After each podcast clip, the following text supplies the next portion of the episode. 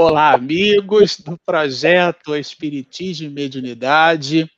Estejam todos muito bem-vindos a esse espaço aqui, que é todos de vocês. Já estamos aqui formados, né? O mosaico, feliz da vida, para conversarmos todos. E como a gente aprende que copo d'água e prece a gente não nega para ninguém, sobretudo para nós mesmos nós vamos iniciar o nosso trabalho da noite de hoje solicitando as messes de luz pela prece do nosso querido amigo Bernardo, que vai nos brindar com a sua voz de tenor, de tenere, de canto alto, mas o Bernardo não vai falar somente com a voz, ele vai falar para nós com o coração, não é isso, Bernardo? Nossa, com boa noite a todos que estão assistindo é, começar a nossa oração de hoje, elevando o pensamento para que a gente possa sintonizar e captar e receber toda a energia, né?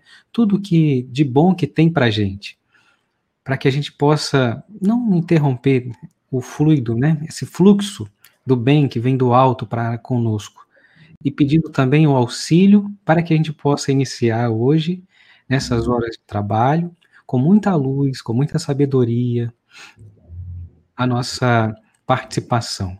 E também pedindo que, independente de como foi o seu dia até agora, que você possa ter calma e serenidade para acompanhar os estudos.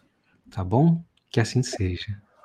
Bom, estamos então apostos ansiosos. A gente precisa dividir com vocês que todas as vezes que nós nos reunirmos, tanto para planejar o trabalho quanto para executar o trabalho, que é na noite de hoje, nós nos sentimos assim, não é? Positivamente ansiosos, né? Positivamente, não é isso, Carmen? A gente não fica né, naquele espaço gostoso. Bom, e hoje, na noite de hoje, nós vamos conversar sobre o capítulo 2 da obra é, se vocês ainda não receberam o livro, é, publiquem aqui no chat, porque a gente vai dando uma lidinha e vai tomando conhecimento. Aí que maravilha. Para quem não recebeu, por favor, publique. E para quem recebeu também, por favor, publique. Não é isso? Mostra o seu aí, Bernardo. Mostra aí, Regina. O meu é digital, né? Aí não vale. É o de papel, olha. Para vocês que receberam a obra, por favor, sinalizem. Olha, Acho eu recebi meu livro. amanhã. Olha, o seu... Oh, o seu chega amanhã? Aí, então, ah, para legal. semana que vem, teremos Carmen conosco, mas você tem o, o, é, o digital também, não é isso, Carmen? Carmen é moderna. Carmen é como é, tinha uma propaganda da Panasonic na década de 80, que ela usava uma expressão assim em inglês, né? Just slightly ahead of our time, quer dizer, muito à, à frente do seu tempo. Essa é a Carmen Silveira, né? Tá ali, ó, ahead of our time. Né? Tá muito, né? Isso está no livro digital, né? Isso que, aliás, Carmen, foi o que proporcionou a gente ler o livro, não foi? Sim, senão ia fazer como? Bom. Mas antes da gente começar, eu sempre gosto de agradecer aos internautas. Já acabei de ver Maribel da Guatemala, então a gente tem Natal, muita gente de São Paulo, Rio de Janeiro, né? Por enquanto, Cabo Frio, Santo André, São Paulo, os que eu vi até agora. Então, a todos, muito obrigada. E também queria agradecer às web TVs que estão retransmitindo o nosso evento. Então, nosso agradecimento ao Web Portal da Luz, de Mato Grosso do Sul, à Web Rádio Fraternidade, de Uberlândia, a TV CEACAL de Santa Catarina, a TV 7 da Paraíba, e a Rede Amigo Espírita aqui do estado de São Paulo. Então, mais uma vez, gratidão a todos vocês que nos ajudam a transmitir esse trabalho, a divulgar esse trabalho, esse estudo, e a todos vocês internautas que estão conosco toda segunda-feira. Muito obrigada. É uma maravilha, é um, nós somos uma rede de amigos e de irmãos, né? Conectados em prol do estudo e mais especificamente aqui em prol desse livro maravilhoso essa obra fantástica que a gente já vai estudando aqui, o capítulo de número 2, quando vocês piscarem, a gente já terminou de estudar o livro todo. E estamos, assim, positivamente ansiosos, porque esse capítulo ele encerra é, informações assim muito singulares. E uma delas, que Miranda faz questão de destacar, que eu queria que a Carmen comentasse para nós, é o protagonismo de uma alma que realmente ajudou a escrever a sua história dentro do espiritismo brasileiro, né? É, Carmen, que espírito é esse? Do que, que a gente está falando? Do que exatamente Miranda coloca no início desse capítulo? Antes de eu falar desse grande amigo, porque ele agora já é nosso amigo, né? É. Porque, porque com essas bênçãos dessa obra, né, nós fazemos amizades e dialogamos com todos esses espíritos. Eu queria começar dizendo que no capítulo 1 foi anunciado os clarins aqueles clarins que avisavam das dificuldades que nós iríamos passar. Então, por causa disso, nós vamos encontrar no capítulo 2 benfeitores espirituais amados que foram reunidos nas suas comunidades em todo o planeta, em cada nação do planeta, como se fosse numa ilha ou em todas as ilhas, em, em cada departamento, para poder ajudar a Jesus de Nazaré o governador do planeta. Mas quais as providências que esses benfeitores queriam dar? O Miranda nos diz que foram milhares, milhares de espíritos em grupos que vieram para diminuir as dores do planeta. Mas Miranda conta a sua própria experiência. Então, ele narra, ele é um narrador no início ele tem uma equipe na qual ele se encontra, e aí nós temos junto com ele vários espíritos benfeitores. Neste capítulo 2, que tem o título Estabelecendo Tarefas, nós vamos encontrar que num grupo especial de 50 espíritos, o Filomeno de Miranda fica sabendo que eles vão ser divididos em subgrupos. Esses subgrupos, eles vão ser reunidos de acordo com os seus coordenadores gerais. E aí, para fazer essa divisão, para dar as boas-vindas, para poder juntar o grupo, aparece um espírito doce, suave, com seu verbo claro, elucidando as tarefas. Quando encarnado, ele foi um napolitano de Nápoles. Nós estamos falando de Francisco Spinelli, que veio para o Brasil com 18 anos. Nasceu em 1893 e veio para o Brasil Veio para o Brasil e foi direto para Vacaria, no Rio Grande do Sul. E lá em Vacaria, ele começou a se ambientar com as coisas brasileiras. Durante alguns meses, ele encontrou amigos, ele fez amigos com muita facilidade. E ele se tornou funcionário do Banco do Estado do Rio Grande do Sul e depois da Prefeitura do Estado. E depois ele se tornou advogado. Olha que delícia! Ele ingressou no Espiritismo cedo. E nesse momento, ele atuou numa casa espírita, uma grande casa espírita que tinha, que era o Centro Espírita Amor de Jesus. Colaborou com Marcinho de Oliveira e ele foi um grande orador Daí a sua voz doce, suave, sabendo envolver aqueles corações. E com alguns amigos, ele fundou a Caravana da Fraternidade. O que, que é isso? É uma caravana que existiu no século passado, que era tinha o intuito, o objetivo de fazer a unificação da prática espírita. Depois se utilizou do Pacto Áureo, que aconteceu em 5 de outubro de 1949. Ele se tornou, o Spinelli, presidente da Fergs, da Federação Espírita do Rio Grande do Sul, incentivando as casas espíritas a estudarem. E ele fez um programa com um tema de programa, que era assim: em cada centro espírita, uma livraria.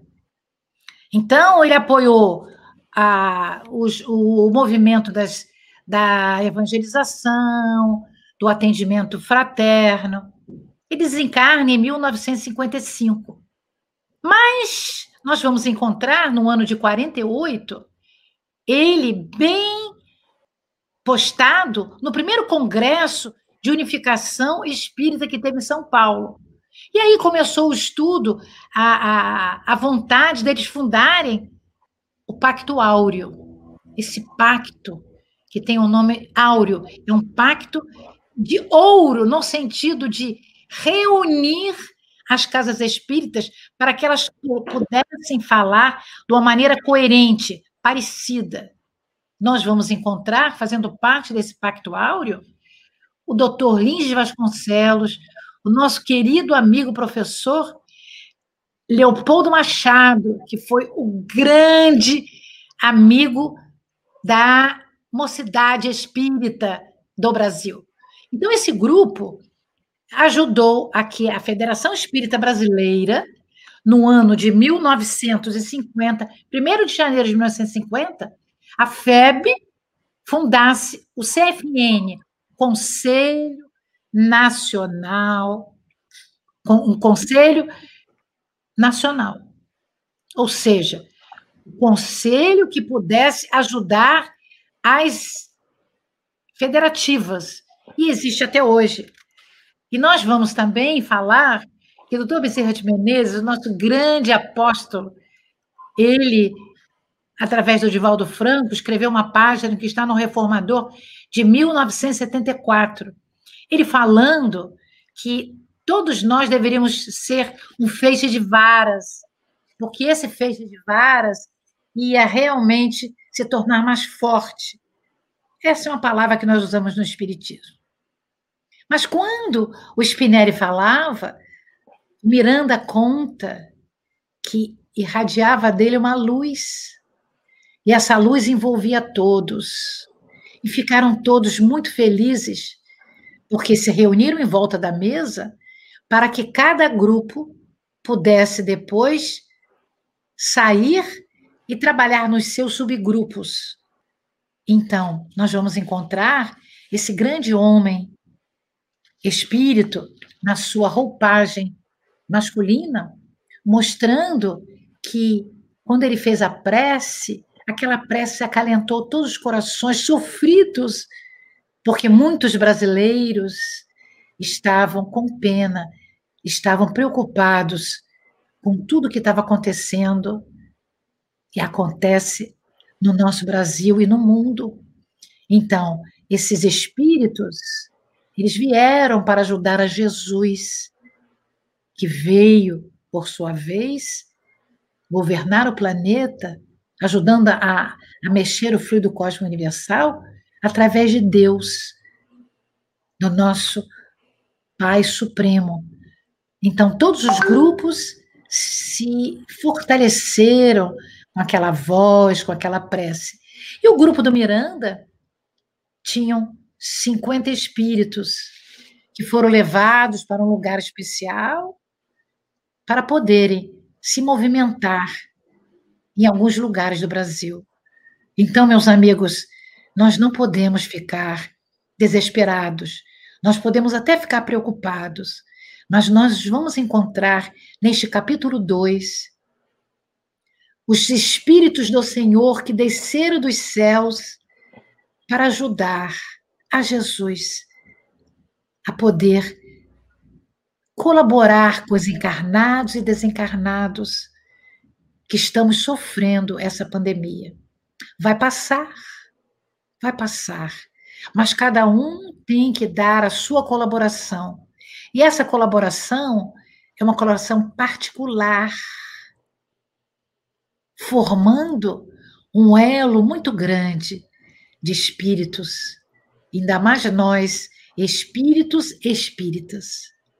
Por isso, a nossa gratidão a esse querido benfeitor que nos trouxe a singeleza, a sua maneira suave de falar. Manuel Filomeno de Miranda, nesta obra, ele está falando da sua alma. Nós encontramos isto. É parecido com os outros livros, mas é diferente. Vocês não concordam que é parecido, mas é diferente? É, é parecido, mas é diferente. Muito bom. Aliás, em geometria plana, a gente aprende que duas figuras geométricas não são iguais, elas são no mínimo congruentes, né? É, é, é. dirá almas. É isso? Muito bom. É, agora, eu fiquei assim enlevado né, pela figura de Francisco Spinelli. É, realmente você retratou assim com uma doçura, até me senti relendo ali o capítulo, né? E para você que está nos assistindo, super recomendamos. Francisco Spinelli realmente representa para nós, para o movimento espírita nacional, é, um, um esteio, né, um porto seguro. Realmente ajudou a escrever a história do movimento espírita do Rio Grande do Sul. Então, realmente, Miranda aproveita o instante para poder, inclusive, trazer para nós é, informações relevantes, e a Carmen fez isso muito bem.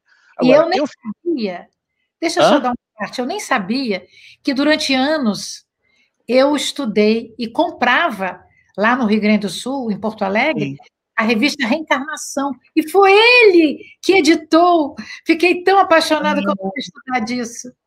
É, a gente, a gente vai percebendo essas conexões, né? A gente cria afinidades com, com, com os autores, e particularmente com Viana de Carvalho, eu tenho bastante afinidade com a forma de Viana de escrever, né?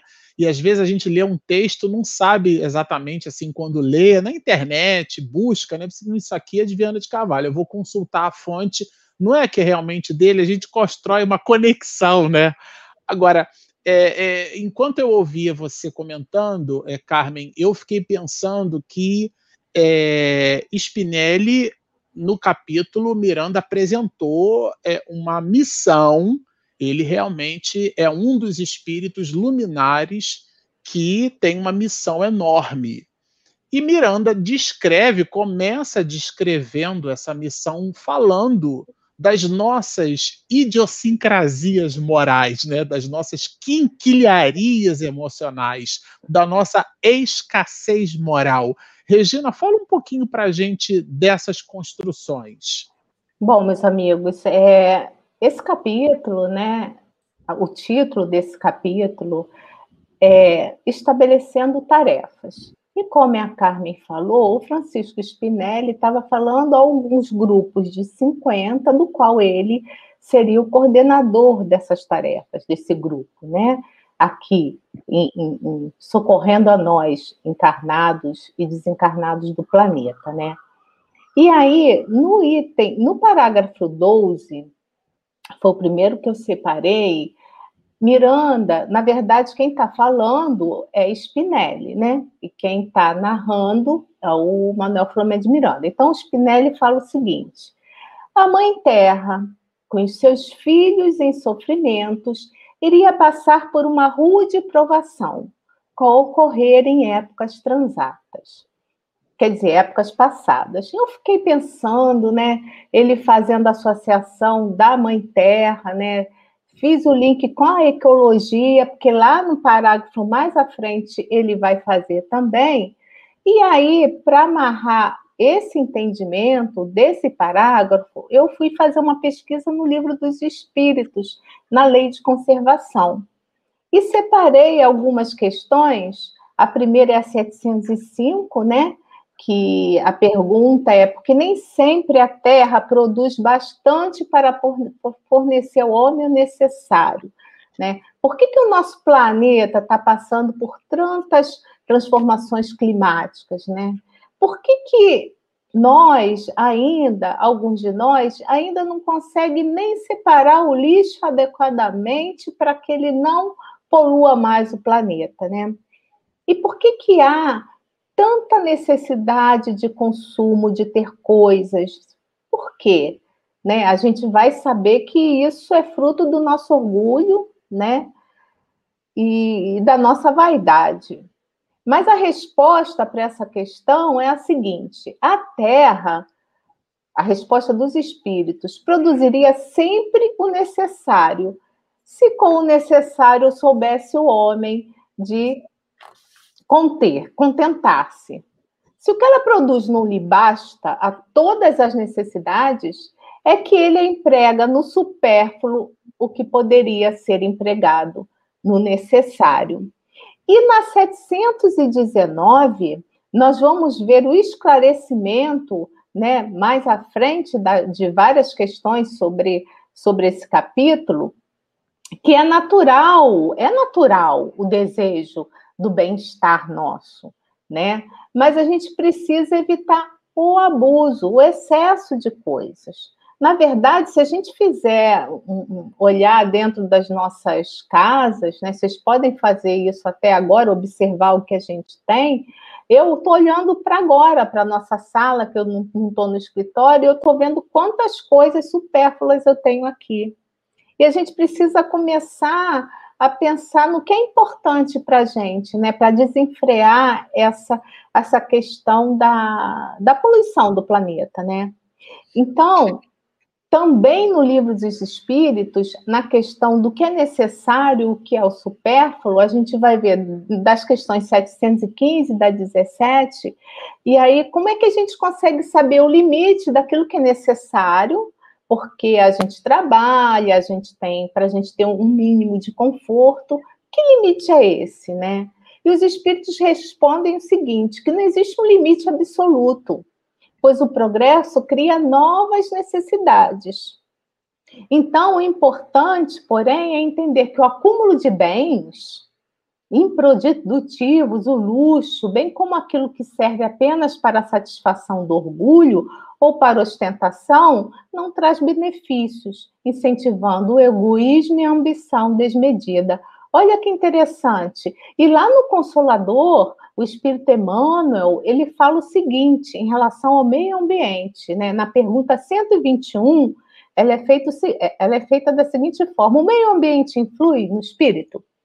Lá no Consolador, psicografia de Francisco Cândido Xavier. E Emmanuel responde o seguinte: que o meio ambiente em que a alma renasceu muitas vezes constitui a prova expiatória com poderosas influências sobre a personalidade. E aí ele continua falando, né? E lá no finzinho ele fala o seguinte, né? Que melhorando e elevando as condições materiais e morais de todos os que vivem na sua zona de influência e tendo esse esse esclarecimento e a sua transformação de forma voltada para o bem, então tudo vai realmente acontecer de uma forma equilibrada. Só que a gente está vendo que o planeta hoje está sofrendo, né? Então a gente vê países, países desenvolvidos, que o consumo está de uma forma desenfreada. E Joana de Ângeles, ela, dentro, no livro das Leis Morais, de Psicografia, de Francisco Cândido, não, de Divaldo Franco, ela fala o seguinte, que o que há de abundante em tua, em tua mesa falta em muitos lares. O excesso em tuas mãos é escassez em inúmeras famílias. O que te sobra e atiras fora produz ausência em outros lugares. Então, além da gente ter que proteger o planeta onde nós vivemos, onde a nossa escola, onde estão os nossos familiares, amigos, e onde a gente quer voltar várias vezes para a gente continuar a evolução, então, além da gente cuidar disso, a gente também precisa pensar no próximo, tá? E esse excesso de tecnologia, no parágrafo mais à frente, no 13, né, que traz tanto conforto para a gente, às vezes também excesso de conforto pode nos permitir essa decadência moral, porque a gente acaba não vendo o que tem ao redor, né? Então, assim, é muito importante a gente se preocupar com as pessoas e com o planeta. Porque, como, como fala Emmanuel, esse meio ambiente influi nas, nas nossas condições, na nossa vida, né? E aí a gente traz também um, a terceira lei de Isaac, Isaac Newton, que toda ação corresponde a uma reação. de mesma módulo na mesma direção, sentido contrário, né? Reação oposta. Então, olha só, essa lei de Newton também nos remete à lei de causa e efeito. O que eu faço agora se hoje eu estou espiando algo, é porque lá atrás eu fiz alguma coisa que não era muito legal. E existem as expiações individuais e as coletivas. Então, no momento que a gente está vivendo agora da Covid, a gente está vivendo esse momento de expiação coletiva. Então, nós fizemos muitas coisas erradas, abusamos do nosso planeta, abusamos do poder, abusamos dos bens materiais que nos foi concedido pela lei divina, e agora a gente está tendo que passar por algumas dificuldades para a gente entender melhor a, o conceito, né, o melhor viver em família, olhar com mais carinho para o outro que está tendo dificuldade. Então, assim, para isso, né, que, que existe essa lei divina, porque não estamos desamparados em nenhum momento. E para encerrar, eu fui lá em Oséias, lá no Velho Testamento, uma frase que todo mundo conhece: quem planta vento, colhe tempestade. É com vocês. É muita tempestade de pensamento, é, muito, é muita coisa é, passeando aqui entre nós, não é verdade? Verdade. Nossa. Bom, mas vamos em frente, né? Como é que é? Chuva de bênçãos. Chuva de bênçãos, isso daí. É, como todo mundo sabe, todo mundo que lê o capítulo vai é, perceber que esse volume de informações que os espíritos nos dão sobre é, essa quantidade de escassez moral, né? A escassez moral Miranda apresenta depois que nos traz é, Spinelli, ele nos dá como pano de fundo as nossas quinquilharias emocionais que a gente chamou aqui, né? Ou seja, é, toda essa questão que representam as nossas é, é, ausências. A escassez seria a falta. Então, a falta de moralidade para suportar as dificuldades da vida. É, a, é, a, é uma espécie de musculatura emocional. Então, quando nós não possuímos habilidades ou determinadas habilidades emocionais, nós nos vemos uma dificuldade muito maior. É aquilo que o meio empresarial vai chamar de competência, por exemplo, né? A, capacidade, a competência pode ser definida como a capacidade de aplicar conhecimento. Então, vejam, um profissional incompetente não é aquele que desconhece, é aquele que não consegue aplicar o que sabe. Porque as mais das vezes, dois profissionais distintos nasceram do ponto de vista da formação acadêmica na mesma universidade, mas um possui aquilo que Daniel Goleman vai chamar de inteligência emocional e outro não. O que não possui essa inteligência emocional, essa habilidade, por exemplo, para lidar com pessoas, com os outros, com as situações, essas habilidades, quando nós não as possuímos, que é o que Miranda coloca como sendo a nossa escassez moral, que a Regina colocou muito bem, ou seja, essa ânsia por buscar aquilo que não representa insumo para o nosso crescimento espiritual, aí nós realmente sentimos uma dor, potencializamos as querelas da vida. Nessa perspectiva, o próprio Miranda vai nos apresentar a missão, então, dos espíritos é a de diminuir as nossas aflições. Porque o vírus, nessa perspectiva, ele se transforma num pano de fundo qualquer outro evento, vou usar uma expressão que o Divaldo usa muito, né? Qualquer outro evento antropossócio psicológico daria para nós o mesmo arroubo, a mesma manifestação de escassez emocional. O vírus foi um deles. E os espíritos superiores, percebendo isso, se condoeram de nós. E eles então multiplicaram as facilidades do alto com vistas ao financiamento divino, porque aí fica uma dívida. Daí eu estou usando a palavra financiamento, porque fica uma dívida nossa perante a consciência cósmica que resvala em nós mesmos. Né? Questão 621 do Livro dos Espíritos, aonde está esculpida ou inscrita a lei de Deus na consciência. Mas não é essa consciência, esse estado de vigília, o que, que eu comi hoje, o que, que eu almocei ontem ou amanhã. Nós nos lembramos que quando a gente trabalhava na ideia de Platão e, e de Aristóteles, né, Platão tinha a ideia da da a teoria das ideias, né, o mundo ideal porque era o mundo transcendente, Aristóteles na pintura de Rafael apontando para baixo, né, trabalhando a realidade objetiva, o que dava, inclusive, a, a esse binômio do, do, do, das relações empíricas, da construção baseada no empirismo, ou seja, eu aprendo no ato de fazer, e Platão não, é, é nós trazemos do ontem as ideias, nós as recolhemos no transcendental. Aqui por uma coisa ou por outra, a espiritualidade vai nos dizer que, como espíritos imortais, temos uma bagagem, e é essa bagagem que nos é, alimenta, é ela que nos sustenta, e é por sobre ela que nós deveremos nos soerguer. Então, estas construções emocionais são elas que criam essa musculatura moral para que a gente consiga vencer as dificuldades. E é bem interessante porque Miranda vai colocar para nós que temos, possuímos um anjo, tá certo? O CIO do Brasil.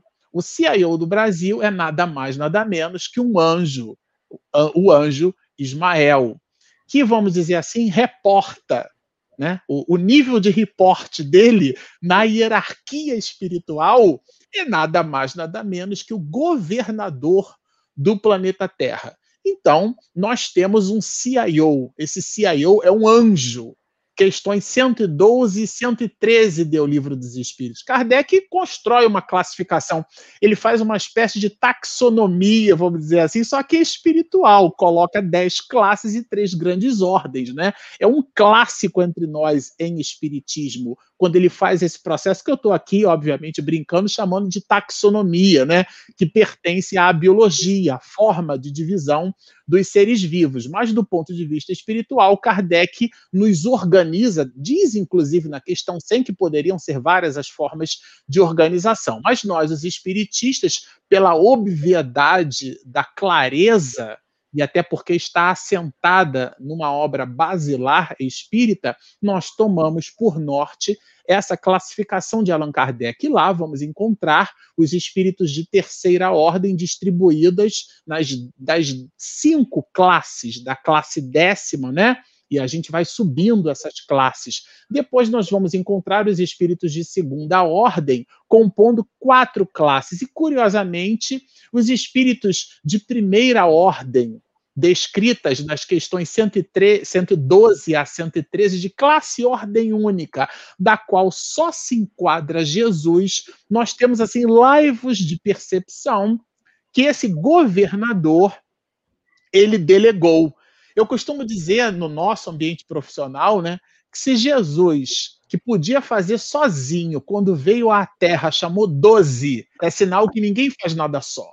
E ele é um CIO sabe disso. Então ele delegou, delegou para outros espíritos luminares que dialogam com as questões 112 e 113 do Livro dos Espíritos, numa hierarquia que a gente não tem cognição espiritual para compreender, mas a gente pode estabelecer laivos de percepção. São espíritos luminares.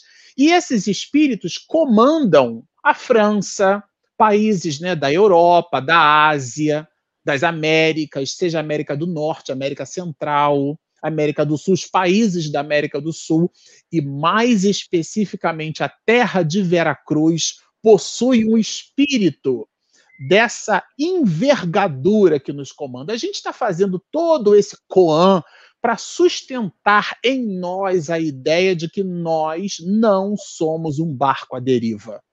E, a, e Miranda deixa isso claro na obra nesse capítulo 2. Aliás, muitos espíritos abnegados, porque se Jesus ele entregou como CIO né, do, do, do planeta, delegou para um de seus diretores a assistência ao Brasil, esse diretor, que é Ismael, delegou para muitos espíritos luminares, da qual Bittencourt Sampaio, o próprio Manuel Filomeno de Miranda, Dr. Bezerra de Menezes, é uma constelação né, de espíritos superiores. Em, em astronomia básica, a gente aprende que se você olhar para o céu, você enxerga no máximo 2.500 estrelas é, na abóboda celeste. Se você tiver dúvida, conta e depois você me fala, tá certo? Só que existem bilhões de astros no firmamento, mas a gente não enxerga.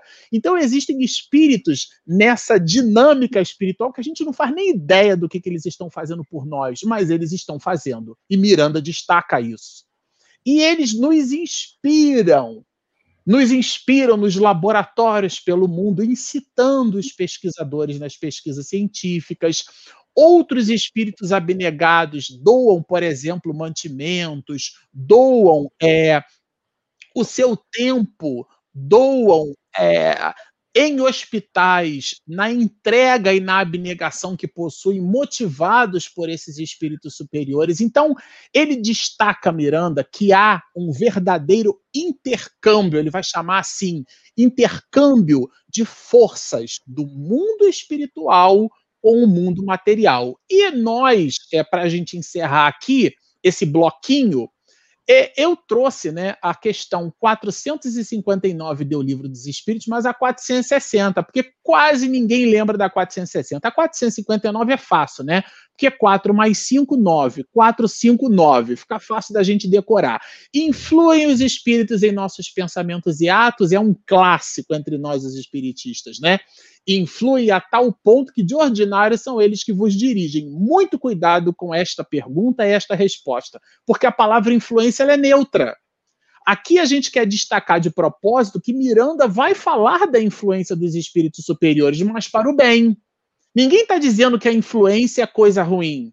Porque na 460, olha, olha que interessante a pergunta de Kardec, né? De par com os pensamentos que nos são próprios, outros haverá que nos sejam sugeridos, é o que Miranda coloca no capítulo 2, a inspiração dos espíritos do alto, né? Vossa alma, diz-nos o, diz o espírito incitado pela pergunta do codificador, né? Vossa alma é um espírito que pensa, né?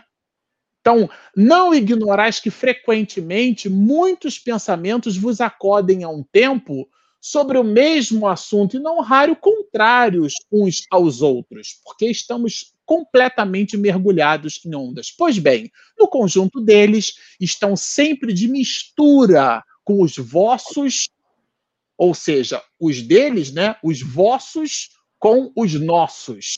Daí a incerteza que vos vedes é que tendes em vós, isto é, em nós, duas ideias a se combaterem. Ou seja, estamos mergulhados nessa inspiração que Miranda brilhantemente faz questão de destacar. Agora, Bernardo, é, avançando no livro, a gente percebe que, além de toda essa proteção que a gente comentou, é, é Miranda destaca a logística, né, o planejamento. Eu falei aqui do CIO, do mundo espiritual. Fala um pouquinho para a é. gente sobre isso. Verdade. Inclusive, você quando citou ali, né, que a gente está nessa, como a gente não está nesse barco à deriva, tem uma das passagens é, que, que, são bem profundas para quando a gente está passando por um momento de dor, que você pode explicar para qualquer criança, e nós, como crianças espirituais, né, é, e, e, querendo ascender e, e se tornar é, adultos espiritualmente, podemos compreender que é a passagem de Jesus no barco, né? Jesus acalma a tempestade, onde estavam lá os apóstolos com ele, e ele dormindo, e aí acontecendo uma tempestade e todos preocupados, e Jesus estava lá no barco com eles. Então, assim, é, mesmo estando com, no barco com Jesus, mesmo estando ali presencialmente, né, sendo, estamos todos nós mergulhados nesse amor, nesse fluido cósmico, nessa providência divina, muitas vezes a gente acha que a gente está desamparado, acha que a gente não tem é, o auxílio, e pelo contrário, não é simplesmente porque não vemos ou não sentimos, ou que não nos sentimos sintonizamos que o trabalho não existe, o trabalho não está acontecendo.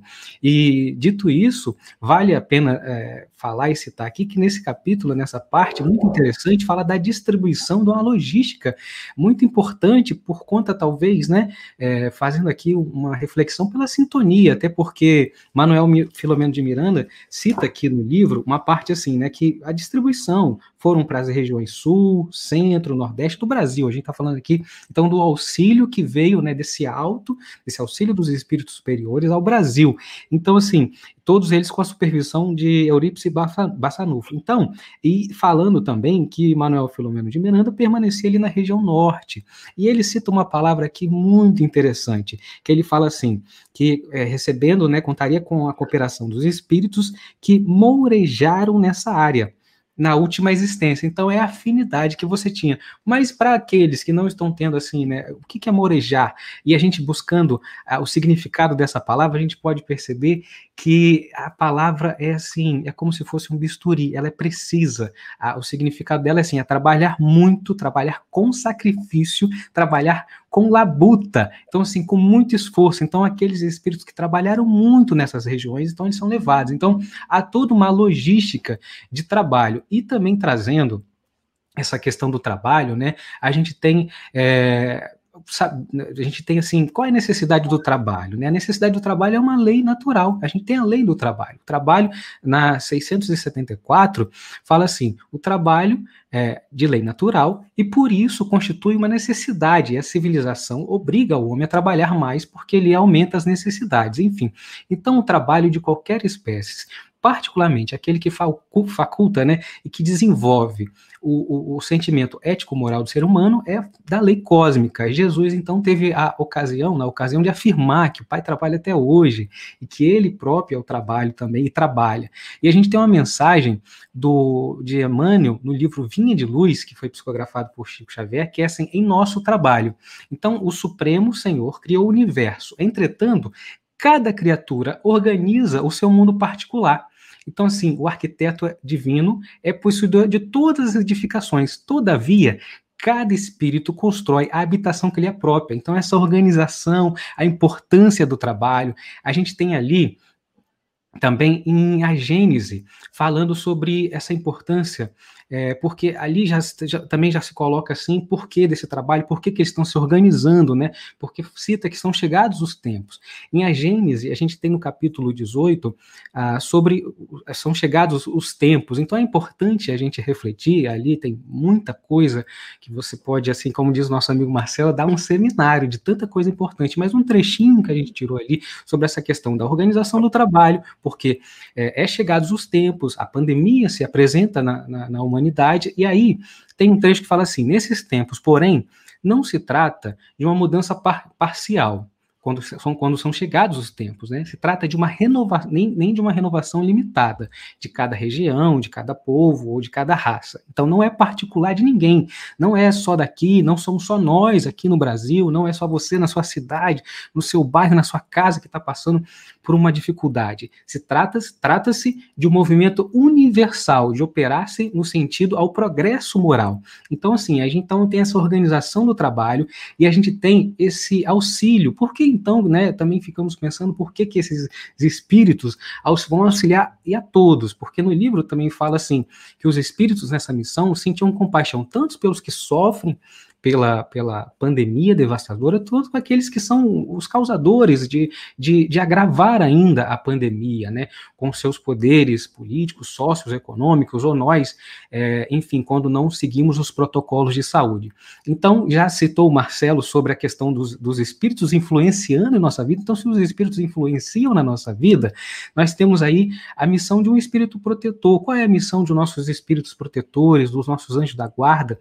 Aí temos ali na, na, na questão 400, 460, 491, falando assim: qual é a missão desse espírito? É de um pai em relação aos filhos, de guiar o seu é, protegido nas, pela senda do bem, auxiliando, com, é, com, conselhos, consolando nas suas aflições. Então, se nós somos rodeados pelo esse amor, se nós estamos sendo influenciados pelos Espíritos, então é, nós temos aí os Espíritos fazendo a missão do que eles se propuseram, né? E aí tem também Emmanuel no livro monte acima que, da felicidade do trabalho, porque há felicidade no trabalho. Estamos todos, é, o trabalho é difícil, é árduo, mas ele é muito recompensador.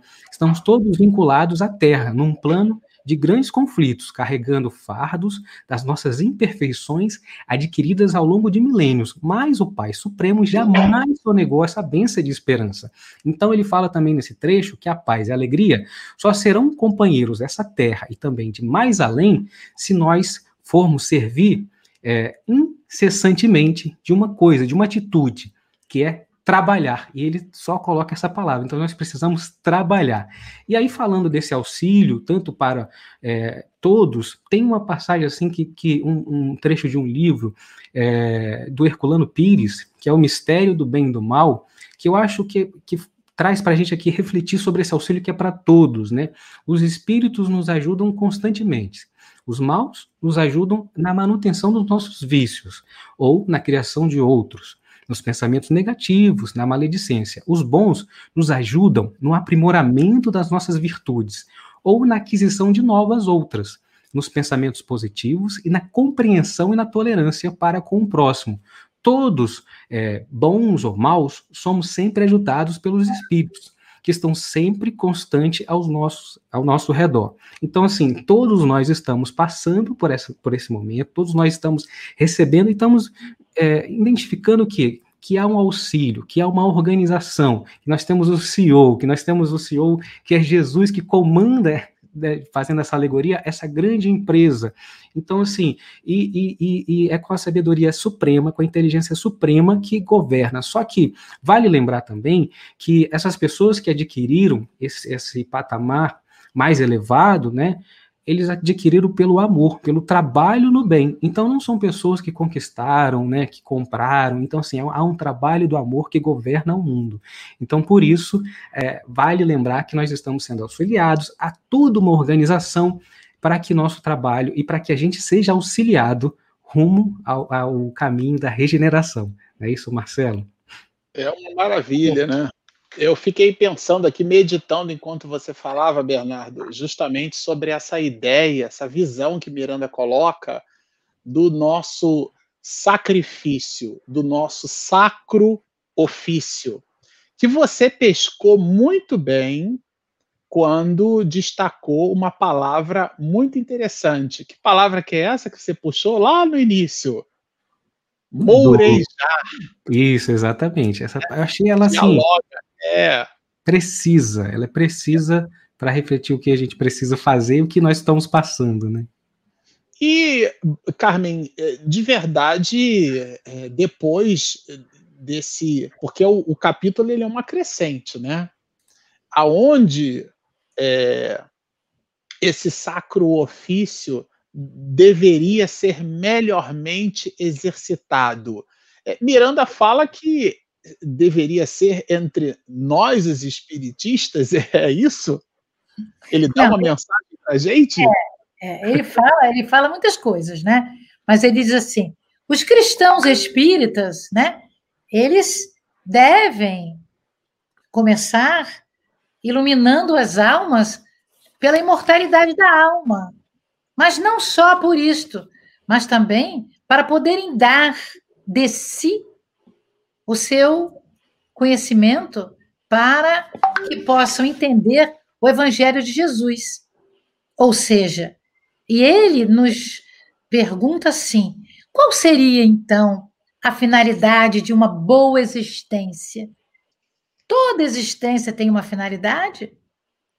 E ele responde de uma maneira linda: a finalidade da existência é servir Servir como? Servir trabalhando. Trabalhando como? Trabalhando em favor de si mesmo e em favor dos seus irmãos, em especial os irmãos que sofrem, os irmãos, os irmãos que estão sem rumo, desalentados. Então, esse irmão em sofrimento, nós podemos e temos o poder de diminuir as suas dores.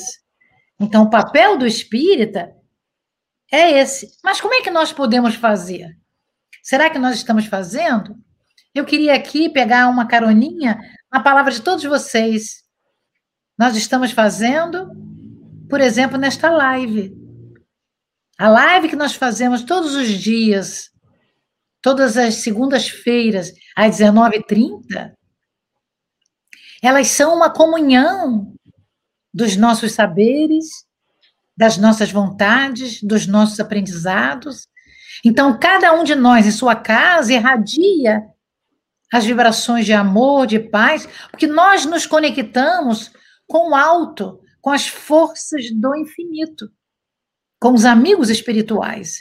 E então, essas forças entram nos outros lares. E os outros lares, por sua, por sua vez, fazem isso. É como se fosse em série.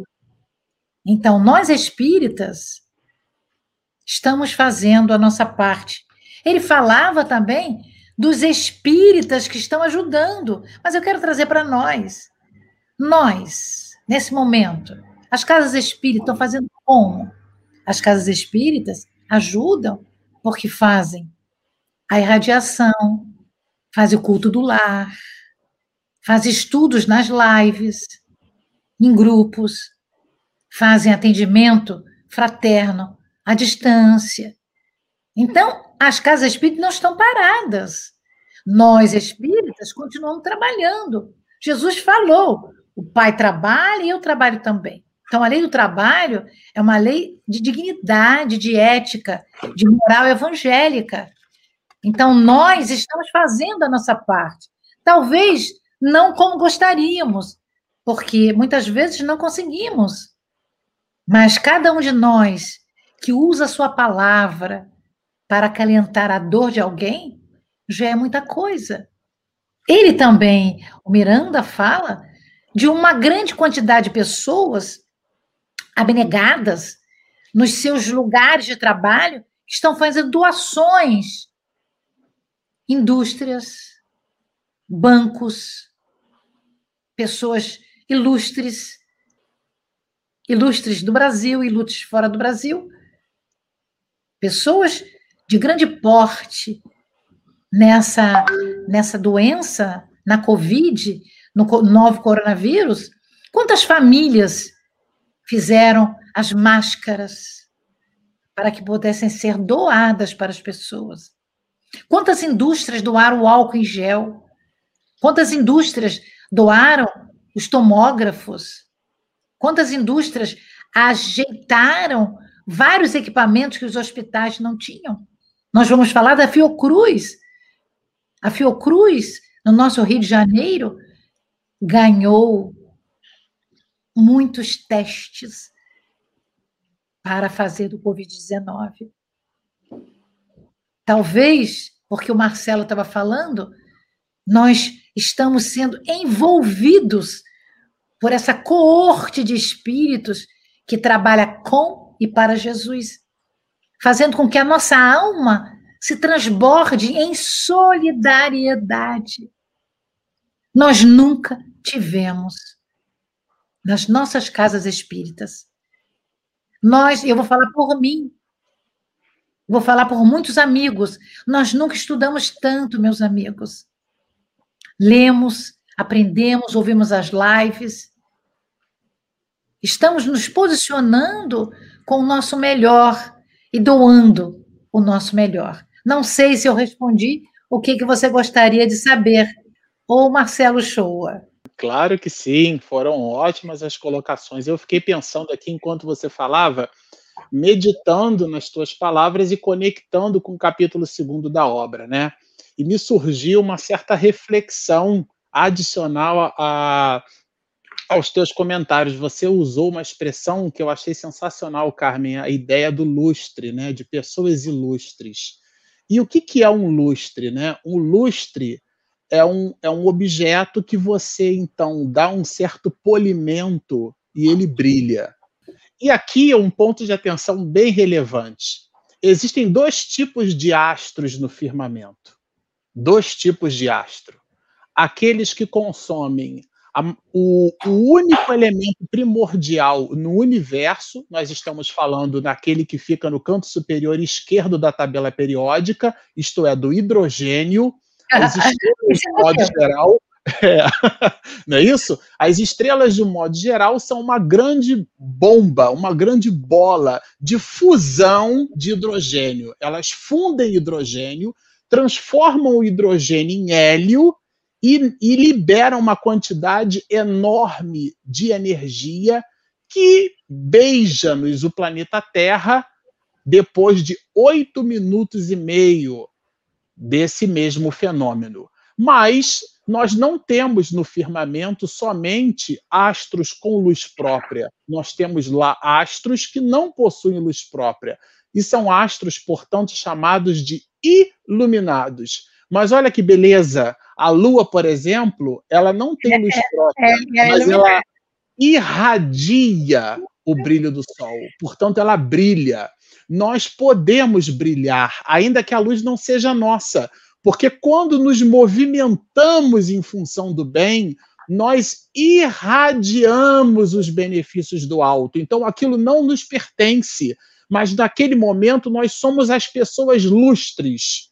Nós somos ilustres, porque fomos lustrados pelo exercício da bondade. Então nós irradiamos uma luz que não nos pertence ainda, não nos pertence. Mas a gente vai se vendo ali as voltas de como é satisfatório produzir luz, como deve ser gostoso medrar dentro de mim, né? Mas ao passo em que, não possuindo luz própria ainda pela nossa condição ascensional, nós podemos assim nos lustrar, né, Carmen? Podemos funcionar como pessoas ilustres e refletir o brilho que ainda não nos pertença, mas sustentar o reflexo, irradiando claridade por toda a face da Terra.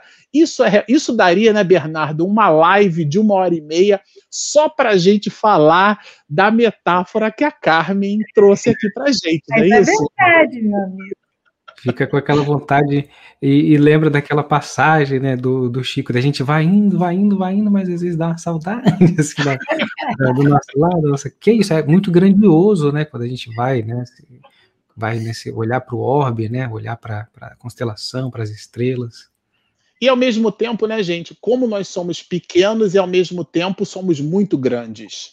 É, e, e essa condição de grandeza, ela é uma espécie de visão intrépida, moralmente falando. Eu lembro que tinha um rebocador na Marinha que tinha esse nome, né, intrépido, porque é, é aquela é aquele que não vacila, aquele que tem esse estoicismo moral, aquele comportamento, aquela compleição firme para se manter numa atitude retilínea no bem, né?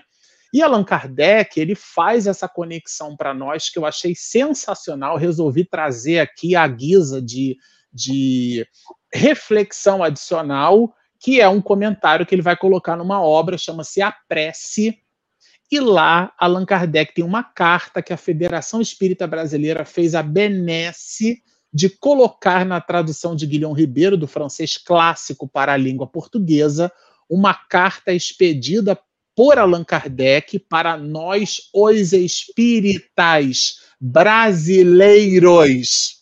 Eu vou repetir. É assim, é, como diz os americanos, né? Straight to the point, é direto ao ponto.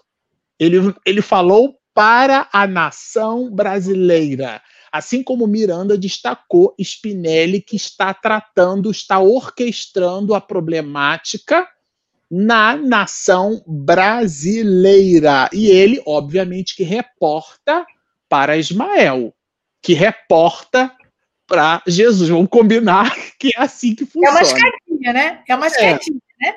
É. Excepcional. e aí, como eu disse para vocês, a gente só consegue enxergar olho nu 2.500 estrelas no abóbada celeste, muito embora existam bilhões, tá certo? A gente perde de vista essa hierarquia espiritual. E falando de hierarquia espiritual, o mestre de Lyon, né, que se anonimizou nesse pseudônimo que nós conhecemos por Allan Kardec, vai escrever para nós, os espiritistas brasileiros, sobre a nossa necessidade de fraternidade. E quando ele faz isso, trazendo, resgatando a ideia da fraternidade, nós não podemos nos odiar fraternalmente. Nós precisamos aprender a nos amar. Não é o exercício da tolerância, da adversidade, é, buscando um instante para ver que o outro caia ao lado. Tá certo? Não é essa a ideia. Allan Kardec evoca, resgata o princípio da fraternidade, não interessando a religião que esposamos, e vai nos dizer ele exatamente assim, é uma reflexão. Se o evangelho não se tornar realmente em vossos espíritos um broquel, quer dizer, um escudo, né? Um broquel. Quem vos poderá socorrer, uma vez que a revelação tende a absorver todas as consciências, emancipando o vosso século? Vai mais longe o codificador. Se o evangelho nas vossas mãos apenas tem a serventia dos livros profanos, entenda-se aí por profano a vulgaridade, ou seja, o hábito de tornar comum, de tornar vulgar, profano nesse sentido, que deleitam a alma e encantam o pensamento, quem vos poderá socorrer no momento dessa revolução planetária que faz que já se faz sentir, que dará o domínio da terra aos bons, preparados para o seu desenvolvimento, que ocasionará a transmigração dos obcecados e endurecidos para o mundo que lhes for próprio. Ou seja, o que é, o que, é que estamos fazendo do Consolador prometido? quais são as reflexões que efetivamente nós colocamos em prática no nosso cotidiano. Esse é o ponto áureo que Allan Kardec traz nessa página e que a gente queria deixar adicionalmente para a reflexão de todos. Regina, apostos? Eu fui, gente, falar com o Marcelo lá no escritório para avisar para ele do, de algumas coisas aqui, né? E agora eu estou vendo vocês olhando para mim, eu falei, eu acho que chegou a minha vez. Você pode repetir a pergunta, meu bem? Não, porque não tem pergunta no script. O script que existe no nosso script não é uma pergunta. Nós temos 1019 delas muito bem colocadas Ai. no livro dos espíritos. Agora aqui o nosso desafio, Regina, é conversarmos, né, sobre é, esse essa dor que nos emola, tá é, emola os espíritos superiores é, em cima do compromisso que o espírita tem, né, que a Carmen e, e, nós aqui conversamos um pouco sobre esse assunto, a gente queria que você e o Bernardo falasse sobre essa dor aí que nos emola, emola os espíritos superiores a agirem em nosso favor. Fala um pouquinho aí sobre esse assunto, você e o Bernardo. Então, vou tentar ser breve, porque a gente está em sintonia, todos nós, né? E eu trouxe dois espíritos para falar sobre a dor, né? Duas citações. Emmanuel e. Peraí, que fugiu aqui. O, o Leon Denis, tá? Mas aonde está essa questão da dor? Nesse capítulo, ele está no parágrafo 40. E eu acho que para a gente entender, a gente precisa ler esse parágrafo sabe? Então, o, o que que nos traz sobre a dor, né, o Spinelli?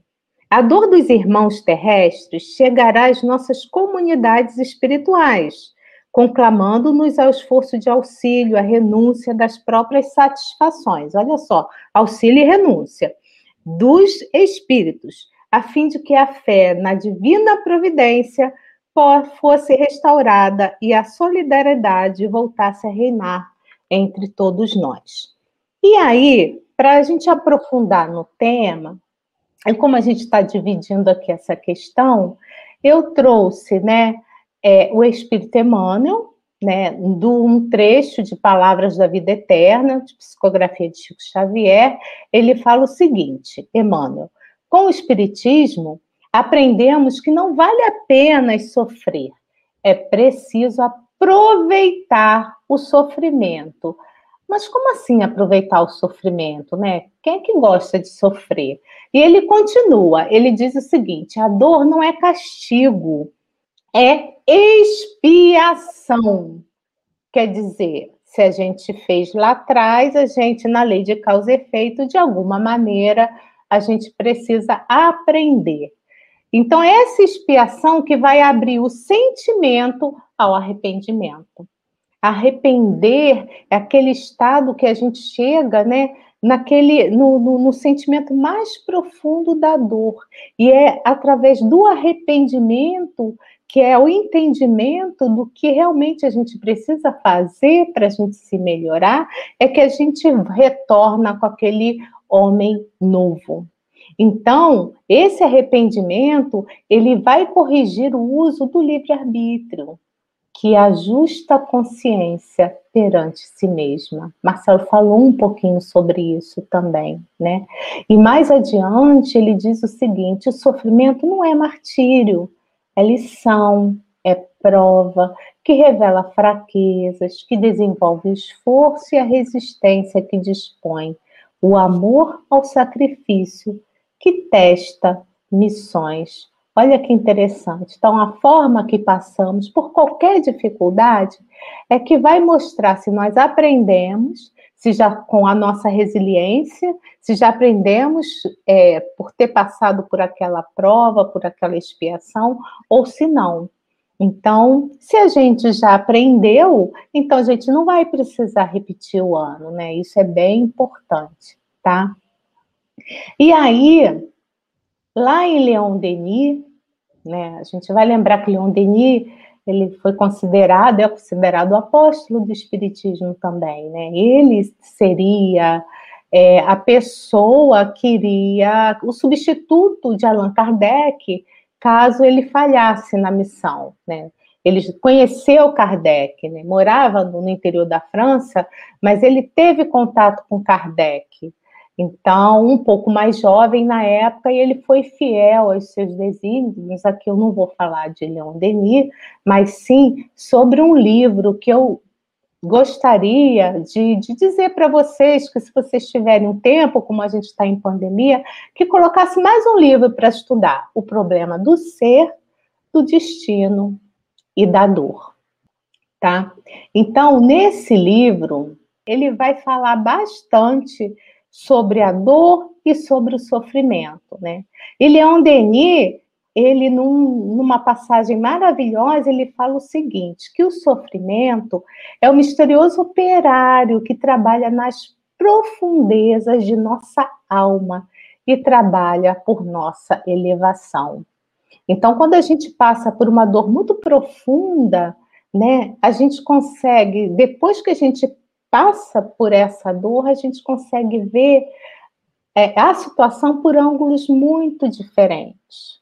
E aí a gente fica pronto para uma nova, né, uma nova prova, digamos assim, sabe? É assim, são muitas coisas que ele trouxe, eu separei alguns trechos por conta realmente do tempo. Então, e para vocês que vocês possam ir no livro e estudar o livro inteiro, né? E aí ele continua mais à frente, ele fala o seguinte: que é no terreno da dor que se constrói o edifício de nossos poderes, de nossa virtude, de nossas vindouras alegrias. E para encerrar, eu achei sensacional, ele compara a dor tá, com um idioma. Eu que tenho muita dificuldade de aprendizado de, de línguas, eu tenho muita dificuldade, gente. Eu estou muita dificuldade. Então, eu entendi bastante o que ele quis dizer. Ele fala o seguinte: a dor é comparável a um idioma, e dada a sua rusticidade, melhor se compara a um dialeto da infância espiritual da humanidade, dominando pouco mais do que monossílabos e algumas palavras do código legal terrestre. Sim, a dor é um dialeto conciso, porém claro e inteligível o suficiente para que todos compreendam, no início da evolução espiritual, o código moral subjacente nas relações com o mundo e com o próximo. Então, assim, poderia ficar aqui a noite inteira falando de, desse livro e falando de Leon Denis. Mas, como o tempo é, como diz Marcelo Corcel, que a gente possa aproveitar esses trechinhos para a gente poder estudar o livro desse grande divulgador da doutrina espírita que foi Leon Denis. É, é com você, Bernardo. É, é, assim, quando você falou de Leon Denis, eu li também algumas, algumas coisas dele, de outros livros, ele falando da providência divina. Ele é como, assim, é um, um poeta do espírito, porque ele descreve com a beleza. Poeta a... do espírito. Ele tem uma poesia. Ele fala com o coração, né? Muito lindo. Fala assim. a coisa certa com o coração. Vale a pena a gente resgatar, e quem não leu, começar a desenvolver a leitura de Leon Denis, que você vai encontrar muita beleza nessa na forma como ele escreve assim. Então, trazendo isso no, nesse trecho que a gente está falando, né, nesse capítulo do livro, ele, ele, ele fala que esse momento exige um comportamento responsável. E refletindo sobre esse, esse comportamento responsável que esse momento exige, muito se falou que nós fomos meio que, não, nós fomos obrigados a, a viver em reclusos, né? Nós estamos tendo que viver nessa pandemia em nossos lares, né, com distanciamento, e aí aumentou ainda mais o que? Nosso convívio familiar. E aí tem uma pergunta é, do número 775, que é o seguinte: qual seria para a sociedade o resultado do relaxamento? A gente não está falando aqui da ruptura, de acabar de uma vez por todas, o relaxamento dos laços de família. E aí é uma pergunta, é uma resposta de uma frase só o recrudescimento do egoísmo. Aí a gente, né, vale ali lembrar que a gente precisa ter ali do lado sempre o dicionário para entender o que, que é recrudescência é, do egoísmo, essa recrudescência, esse recrudescimento, é um relaxamento é, que a gente está falando assim. Então, assim, se relaxar os laços familiares, o que pode acontecer? É a, uma ampliação profunda de caráter epidêmico do egoísmo. Então, assim, uma ampliação profunda de caráter epidêmico de forma violenta, aumentar de forma violenta o egoísmo. Se a gente só afrouxar, é, relaxar os laços familiares. Então, fazendo uma analogia aqui ao jogo, se alguém já, já, já viu um jogo de boliche, que tem a questão assim que, que a bola cai, né, e tem o strike, que aí vai um pino para cada lado, então a gente pode entender que quando a família é destruída, é um para cada lado. Então, assim, o que, que a gente precisa reestabelecer ou voltar a ampliar? Esses laços familiares. Então, Emmanuel, no livro Leis de Amor, assim como citou Regina, a importância do amor, é, por essa, esse olhar da ótica né, de amparar a dor, temos aí que, que o amor, é, fala no livro Nas Leis de Amor, Emmanuel fala o seguinte, que sobre a função essencial do lar e da família. Então, assim, no caminho familiar, purificam-se os instintos, renovam-se as decisões, e nele encontramos os estímulos ao trabalho e também as, tentações que nos comprovam as qualidades adquiridas. Então, assim, e as alegrias que nos alentam e as dores que nos corrigem. Mais uma vez, a dor de forma para corrigir, uma expiação, né? E, e aí, para finalizar, a gente tem aqui, falando sobre família, quem traz muito bem sobre a família também, uma amplitude, uma forma de reflexão, é Joana de Ângeles, é, no trecho do livro SOS, né, que a gente está ali pedindo socorro, né, SOS Família, né, é, pela psicografia de Divaldo Franco, no capítulo 2, Vida em Família, ela fala o seguinte, a família é, antes de tudo, um laboratório de experiências reparadoras, no qual a felicidade e a dor, mais uma vez sendo citada aqui por Emmanuel, né, citando citado pelos espíritos superiores e, e também por Andes, a dor, né, que também falando assim, que a dor programando para a paz futura. Então, assim, então, a felicidade e a dor alternam programando a paz futura. Então, nesse caminho que nós estamos, né, em rumo, no rumo ao mundo de regeneração, nós sabemos que nós vamos passar pela essa dor, mas com muito amor e com muito auxílio, não é mesmo? É, falar sobre a dor é uma é um capítulo especial, é uma live específica sobre esse assunto, não, Carmen? É, é porque, na realidade, é, a dor faz parte do crescimento humano e dos animais. A e dor faz parte, a dor faz parte do nosso desenvolvimento, porque nos faz parar para pensar. Sinto dor por quê? Senão não adianta, né? Senão você passa pela dor e vai ter que repetir a dor. me dói. A cachorrinha está afirmando o que você está falando, né? Pois é, menina, essa, mi, essa é meu amor de quatro patas. Sei. Muito bom. Quatro patas. É, é, uma, é, uma, é uma abordagem que a doutrina espírita nos oferece que a gente precisa ter em mente, é, porque quando se fala sobre a dor, a gente não faz apologia ao sofrimento. É, é, é, bem diferente. E aqui a Regina, Bernardo, Carmen é, foram muito felizes em, em resgatar o pensamento de Leon Denis, esse apóstolo do Espiritismo. Aliás, é importante que se diga que a gente precisa voltar a ler os clássicos da doutrina espírita. É, infelizmente, existe uma constatação genuína de. Eu fico bastante à vontade para falar sobre isso. Eu vou fazer 48 anos de idade e, portanto, tenho 48 anos na doutrina espírita. Não tenho experiência numa outra religião. Tem 40 é, na barriga lá da Daisy. É, isso sem contar o tempo em que mamãe fazia palestra comigo na barriga, porque no colo, depois que eu nasci, certamente ela o fazia. Mas o ponto alto aqui, com o espírito endividado, é assim que se faz, né? Que minha avó falava que esse daí Deus marcou, bota ali para não se perder. O restante. Eu acho tão bacana a pessoa dizer que encontrou o espiritismo com 30, com 40 anos de idade, porque aquele podia ficar em voo livre, né? Mas o, o patinho feio, que não é um cisne, esse precisa nascer ali do lugarzinho para ficar ali certinho. Mas é genuinamente a nossa experiência, né? Então eu me sinto à vontade de falar, vamos dizer assim, do quintal aonde nós brincamos a vida inteira, onde nós conversamos com os amiguinhos, com os companheiros, né, na nossa oficina de trabalho, que é o movimento espírita. E a constatação que a gente estabelece é que a gente lê muito pouco e estuda menos ainda. Então, uhum. clássicos como Leon Denis, se a gente, por exemplo, perguntar para um companheiro quem foi Emanuel Swedenborg, né?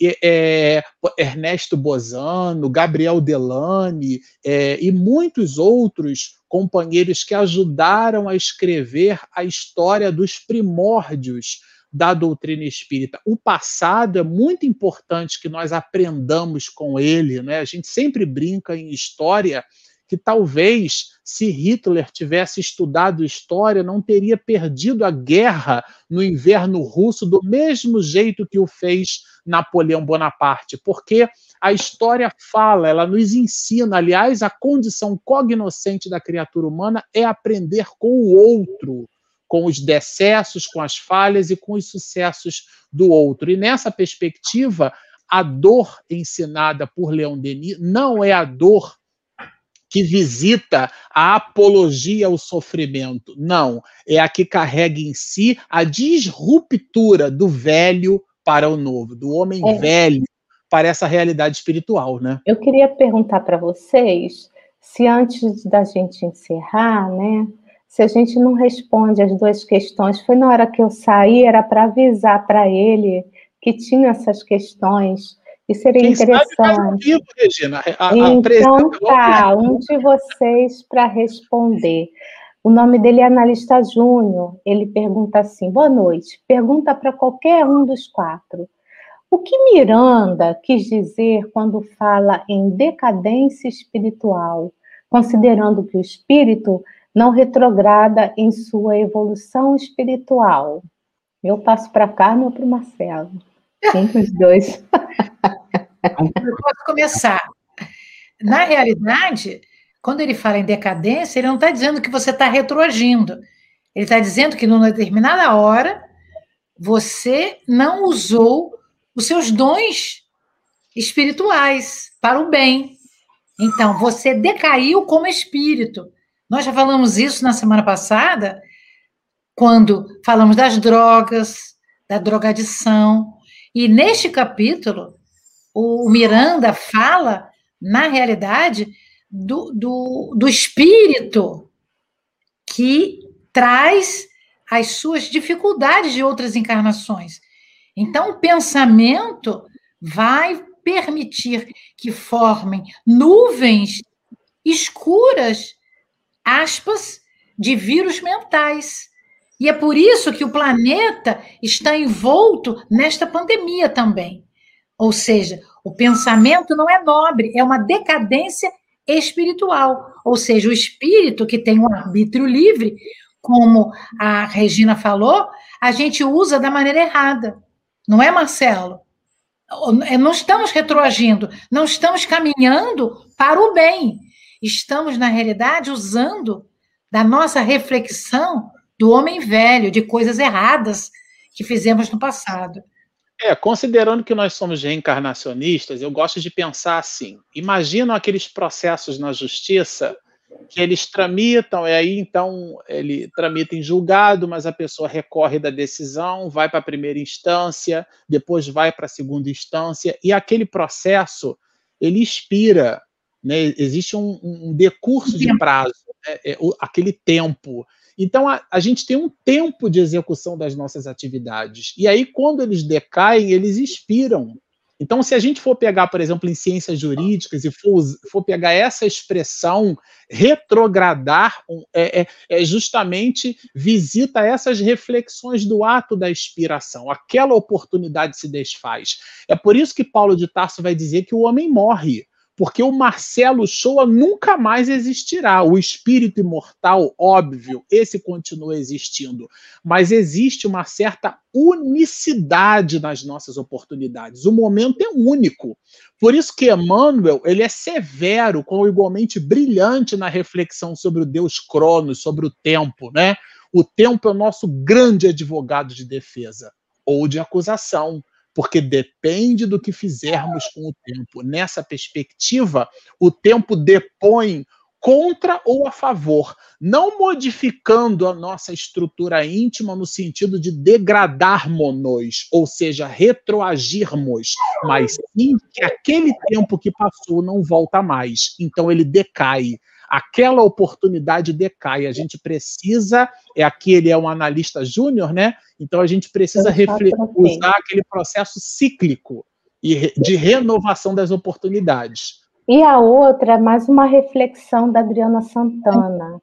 Se me permite, amigo, posso dar minha opinião? Entendo claro. que a decadência espiritual possa ser com relação à questão moral, deixar de progredir é retroceder no processo, progresso do plano? Seria isso? É, a gente acabou de responder, né? É. Por isso que eu quis botar. Essas são as duas questões que estavam lá atrás e que foram feitas durante a fala de um de nós. Tá bom? Tá então, ótimo. O pessoal está tá gostando mais... muito, né? É, que bom. É, o livro realmente é sensacional, né? O livro de Miranda, a gente fica, cada vez que a gente estuda ele, a gente fica mais é, embevecido, fica apaixonado, né? Positivamente é, é, apaixonado, porque realmente é uma obra fantástica. A gente viu hoje é, a grandeza, a importância de Francisco Spinelli, e não é à toa que Miranda destaca ele entre nós a gente pôde perceber o grupo no mundo espiritual organizando a propósito de toda a, a, escassez, a movimentação da, da, daquilo que a gente pode classificar como escassez moral, né, que se traduz num pano de fundo para que os espíritos se emolem por nos ajudar, a, a, forte missão dos espíritos superiores entre nós. Nós não somos um barco à deriva. É, o Bernardo comentou muito fortemente a distribuição, essa, essa espécie de logística do mundo espiritual, porque existe um plano superior, e é especificamente é, também justificou para nós o Bernardo o porquê da ajuda do alto, porque eles se amolam pelas nossas dificuldades, e a Regina comentou isso conosco muito fortemente, porque os espíritos agem emolados pela nossa dor. E ao final da obra, né, é, para os que leram, eu vi aqui várias, várias mensagens de pessoas que já receberam o livro. Eu vou mostrar o nosso aqui, eu tinha mostrado o é, digital. É, semana ó. que vem eu mostro o meu. eu vou mostrar esse aqui, ó, porque daí fica gravado. Na semana que vem tá o seu. Eu vou fazer assim, ó. Bom, aqui no final do capítulo 2, Miranda traz para nós a, a, ideia né, de que ele aguardava então uma autorização para vir ao planeta Terra, porque ele trabalha o capítulo 2 estabelecendo tarefas, é o plano de ação do mundo espiritual, né? E deixa para nós a ideia de que recebeu uma genuína concessão para estar entre nós, mais especificamente ele, né, que militou, que morejou né, é, no Nordeste brasileiro, ajudou a escrever, junto com José Petitinga, a história do movimento espírita na Bahia. Ele, então, afinizado com essa região, vai atender depois das 23 horas no local planejado, que mostra o estabelecimento das tarefas, o planejamento do mundo espiritual, a caravana de benfeitores que então descem a partir do mês de setembro,